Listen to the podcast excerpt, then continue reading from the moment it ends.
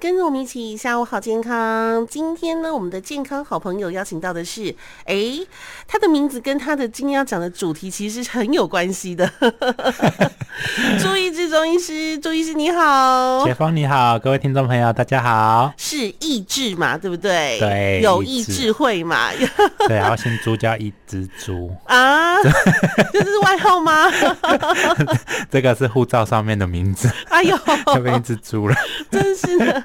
好，我们今天要来跟朋友们聊，说要怎么样去抢救记忆力，是不是？是。哎、欸，这个这么重要的事情，哇！有没有觉得好像奇怪？好像为什么好像还没有老，好像记性就一开始越来越差？对，真的，常常都是忘东忘西耶。对，有的时候明明就记得说我要带什么东西出门，然后到了出门以后就忘了，就想说啊，东西还在家里。嗯、哦，对不对？或者是下班要带什么东西回家的时候，就发现，哎，回到家以后东西还在办公室。没错，或者还是开了、关了门、锁了门，结果走出去以后想，啊，我刚刚是有没有锁门啊？对，你知道，就是因为这个样子哦，我的早餐从来不敢开瓦斯炉。真的、哦，因为我只要有开过瓦斯炉，然后我就我就明明就关了，会再三确定以后，可是关了以后，你还是出门就会担心说，哎，我刚关了没有？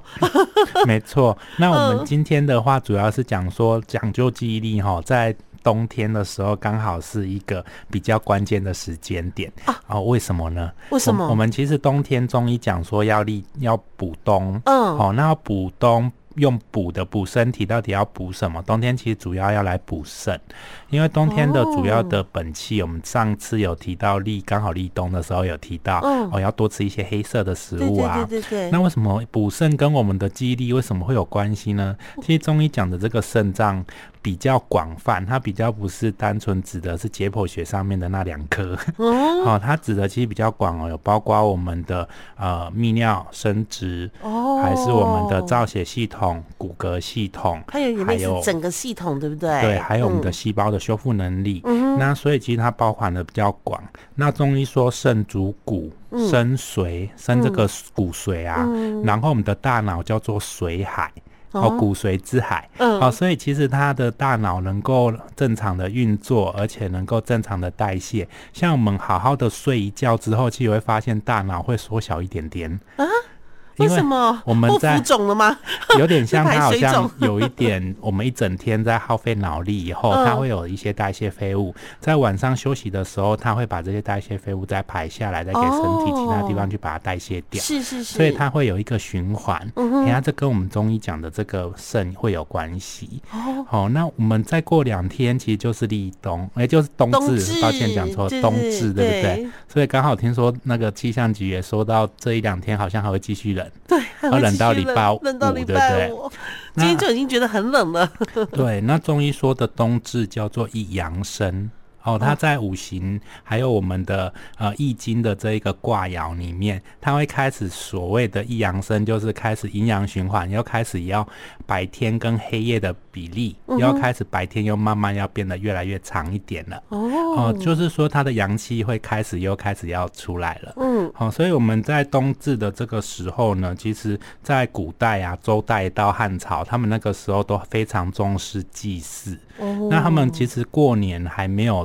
冬至这一天来的那么重要，真的吗？因为一阳生就开始要三阳开泰，就是变成已经到了我们所谓的过年。那一阳的时候，就是这个时候叫做岁首，好像一年的开始哦。是是，所以我们不是我们以往都会说，我们冬至的时候要吃汤圆哦，就长一岁，对不对？哦，所以就开始要再开始新的一年的到来。哎，其实我们这样很亏耶，有时候 吃个汤圆长一岁，冬至长一岁，过年又长一岁，自己生日又长一岁。对啊，那像我们家，我们南部。的那边的习俗，我家会冬至的时候会煮米糕啊，米糕啊，你们会吗？我没有听过冬至吃米糕，我都吃汤圆。我们我们是冬至冬当这一起准会吃汤圆之外，我们会有顶米的米糕，甜的咸的咸的咸的。然后我们先我我奶奶或我妈妈他们会先把那个姜片老姜去爆炒，用麻油，或者有时候脚太燥热，他会用苦茶油，然后去爆炒以后再。跟我们的糯米，嗯，好，在一起放到电锅里面去煮。嗯、那其实我们除了说姜片跟麻油或者是苦茶油之外，还会放鸡肉，嗯、所以其实是蛮补的，蛮营养的。光丁就很好吃。然后把它炒香以后，再弄到电锅里面跟我们的糯米一起煮，煮成米糕，那我们冬至就会有好好吃的米糕饭。真的真的。对，那为什么要用米糕呢？为什么？我们在这个米糕或者说糯米呢，其实它也是属于我们呃中药材的一部分哦，它是补我们肺气很重要的一个一个食材或药材。用糯米这个是有讲究的就对了。对，糯米的话叫做肺补肺之正药，所以它是补我们肺气的。中医讲的这个肺，它是主一身的阳气。嗯，好，这个阳气的话开始要出动，又刚好在冬至，嗯有没有刚好整体是一起呼应的？我们要再把阳气慢慢的再补回来了。嗯对，所以其实，在冬至的时候，其实就会有这些习俗。所以在进补之外，我们之前有提到，冬天其实很适合吃当归羊肉汤啊。对，好，去除我们这些寒气。最近补的人可多了，你去看那个姜母鸭的店，羊肉卤的店，对不对？满满都是人呢。我昨天也有吃羊肉，你昨天也是。大家觉得很冷，就会想说，哎，吃一次真的会比较暖和的东西。对对对对对，嗯。好，那我们今天要主要讲的是这个记忆力啊。其实，在中医里面，其实有很多的药材都跟了补记忆有关。因为长期会有朋友或者说患者来看诊，他就会跟你讲说，医生，我觉得最近记忆力好差，还是我最近要考试了，有没有那些什么药可以让我补一下脑的？而且我觉得我明明就还没有到年纪，为什么就忘东忘西的，真的很糟糕哎、欸。对，那其实，在中药材里面有一个叫做柏子仁，好，那有嗯，嗯，也有那个远志，嗯，好啊，这种其实都是比较偏补我们的心气跟肾气。嗯，好，那脖子冷的话，有时候我使用上面会患者还会给我回馈，他还说、嗯、医生，你上次帮我放的那个不错，他说他的脸部会变得比较好像有胶原蛋白回来，诶、欸，而且比较不会暗沉呢。真的假的？顺便有美容作用吗？其实它是比较种子会比较多油脂，然后另外是说它补的是心气，哦、那心主血脉会让你的气血会看起来会比较好，就比较红润一点点，对不对？对，因为中医说心主神明，嗯、所以神明就是我们的。脑神经，我们的意识，所以你会比较偏呃脑袋瓜比较清楚，当然会记得会比较牢。哦，好，那另外还有像是石菖蒲，哦，还是酸枣仁、龙骨，或者甚至我们常听到的这个茯苓，哦，呃，什么茯苓膏，或者说你有时候四神汤也会加茯苓，对对对对，好，所以这茯苓它是比较偏健脾胃，然后利一下水气的，所以它有帮助我们记忆哦。那除此之外呢，我们其实还有一些比较常听到枸杞、枸杞子，嗯，好，或者说像是胡桃，嗯，胡桃其实是比较像我们的大脑的形状，嗯，它那一个种果核的那个样子，哦，它可那壳很难剥，那真的难剥，所以买剥好的，剥好的，买剥好的，哦，然后还有还有一个叫做益智仁，就是像我的名字的那个益智，益智仁哦，益智仁，哈，那它其实可以去帮我们去温我们的膀胱，有的人说。膀胱无力呀、啊，比较容易会夜尿，嗯、我们就会用益智人来缩尿，嗯、然后或者来温我们的膀胱，其实它有帮助我们记性。那另外一个跟益智人有点名字有点像的，也有一个叫做益智的东西，它就是龙眼肉。哦 龙眼肉，龙眼肉它有一个别名，就叫益智哦，就叫益智哦，跟我名字一样。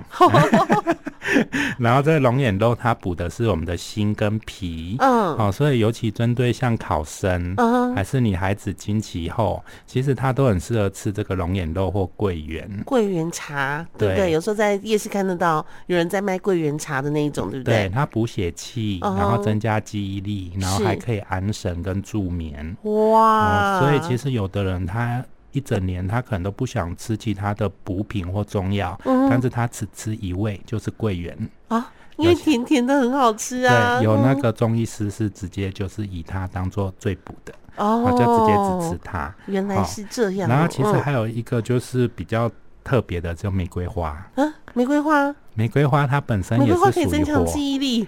哦，它是有点像化瘀血跟除斑呐、啊，哦、或破瘀破一些我们的血瘀的一个效果。嗯、那它其实就是变成帮我们有一些针对比较燥热体质的人，是它因为火性的关系会造成他血液搞不好也比较浓。你想说血液比较浓，有可能就会比较到大脑或末梢，会循环稍微会受阻、嗯、或有点卡蛋。嗯嗯，玫瑰花刚好有这个效果，哦、所以也有可能是因为透过这样子的一个模式，它好像可以增加。脑血流哦，所以它被研究出来，居然它也可以增加记忆力。哎、欸，那不错哎，那玫瑰花茶可以多喝一点，对不对？然后还有常常会听到或吃到的，像比较偏心脏方面的一些食物，猪心。呃，吃心补心吗？古人是这么想。还有猪脑髓汤。呃呃，这个我不行，这个我不行，这个我不行。想说被补一补，会不会跟猪一样聪明？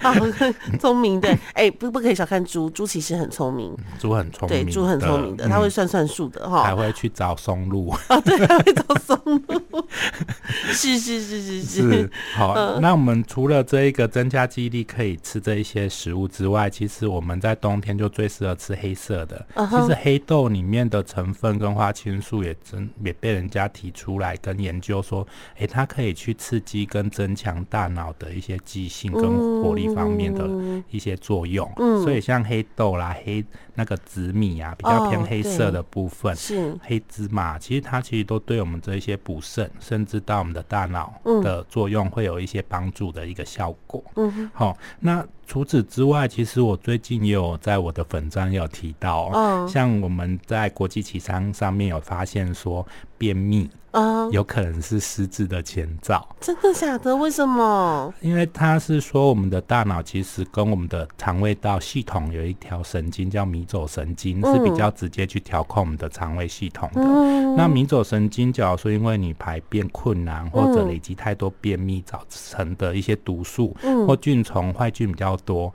它可能这些毒素会影响，会透过迷走神经破坏迷走神经里面的一些活性，而影响到大脑。我、哦、这是国际期刊上面有提到的部分，所以人家就说肠道是我们的第二个大脑，所以第一个第二个大脑如果先坏掉的话，先便秘的话，就会影响到第一个大脑的失智，就对了。对，结结结果一看到这个哦，我就想到以前小时候人家都会骂人，骂、呃、人什么？你塔卡爹，好像有点不好听啊！你这他都是装装装这个米田共嘛？啊，其实他这一句话好像。讲的，现在我看到这一个文献，怎么感觉好像有点关联？哦，非常有道理。那也许可能就要检视一下，是不是肠胃道有些紊乱？是是是。好，那其实也是建议说，不要乱吃一些自己去买的泻药哦。哎、欸，不过听说现在便秘是很多人文明病之一，对不对？对，对对对。那，那有没有什么帮？有没有什么东西可以帮助的？假如说我们可以的话，嗯、像有些他们会多吃一些蜂蜜哦，哦，或者说像比较木瓜或香蕉，都会比较去润肠跟通便。嗯、那高纤维的食物当然是首首重，嗯，但是高纤的蔬菜水果只要多，你水分的摄取一定要多因为它才可以吸收水以后粪便变蓬松，嗯。你只要高纤维多，水又不喝的话，它反而会更硬哦。所以高纤也可以治疗腹泻。哦，哦，所以它其实是一个突位的。哦，是，嗯，那除了这个之外，其实教大家可以按摩我们的肚脐旁开三根手指头的位置，左右旁开三根手指头位置，对，那边叫天枢穴，嗯，哦，你要把你的肚子挺出来哦，用。嗯按到腹肌的那个感觉会酸酸的，那就对了。好、哦，这个天枢穴帮助我们调整肠胃、嗯。你要瘦肚子前面的肥油，嗯、还是你要去整肠，看是腹泻还是通便，其实它都有效果。嗯、那除此之外，还有一个便秘的一个常用的万用穴叫直沟穴。直沟穴在我们的这个手背哈、嗯、的手腕往手肘方向四根手指头的距离。嗯，好，那它这个距离上面，它会中间的这个点就是自购。哦，手腕横纹往手肘上面是跟手指头的距离，这边是支沟穴。支沟穴你也可以没事去给它多按。只要真的有排便困难或者不顺畅的朋友，你按按看会不会觉得特别酸？哎，只要按到那个酸点也是没错。那你照三餐按一次就按个三十秒，至少，然后可以看看会不会比较有肠胃蠕动的效果。那有些顽固型的便秘可能就要找原因了，嗯因为中医里面这个便秘可能会有分你是比较偏寒性的。嗯、还是热性的，还是虚性的，会有不同的这个理由，对不对？对，有不同的原因啦。对，不同原因。好，所以我们就是，假如真的没有办法自己处理或者调控自己的排便，嗯、那欢迎来。找其他医师来帮你做处理。对对对，赶快去问医师哦，因为你看刚刚医师有讲说，这个 便秘可能是失智的前兆哦。对。所以如果不想要让自己提早，嗯，提早开始忘东忘西，对不对？对。嗯，这个肠道的这个保卫，我觉得肠道的保健。健也是要做好的哈。是的，好，好，好，今天非常谢谢我们的朱一志中医师来跟我们聊聊这个有关于意志的问题哈。我们如何好好的保护我们的记忆力啊？是的，这很重要哎，不然的话，现在真的是常常都会忘东忘西的，很糟糕哈。没错，那假如说真的不行，又自己去买泻药，听说不是听说，就是文献有讲到说，你乱使用泻剂可能会增加罹患失智症的风险。什么？好了，所以这个也不能乱来就对了。嗯，好好好好好，今天非常谢谢我们的朱医师中医师，谢谢朱医师，谢谢解方，谢谢大家，谢谢，拜拜，拜拜。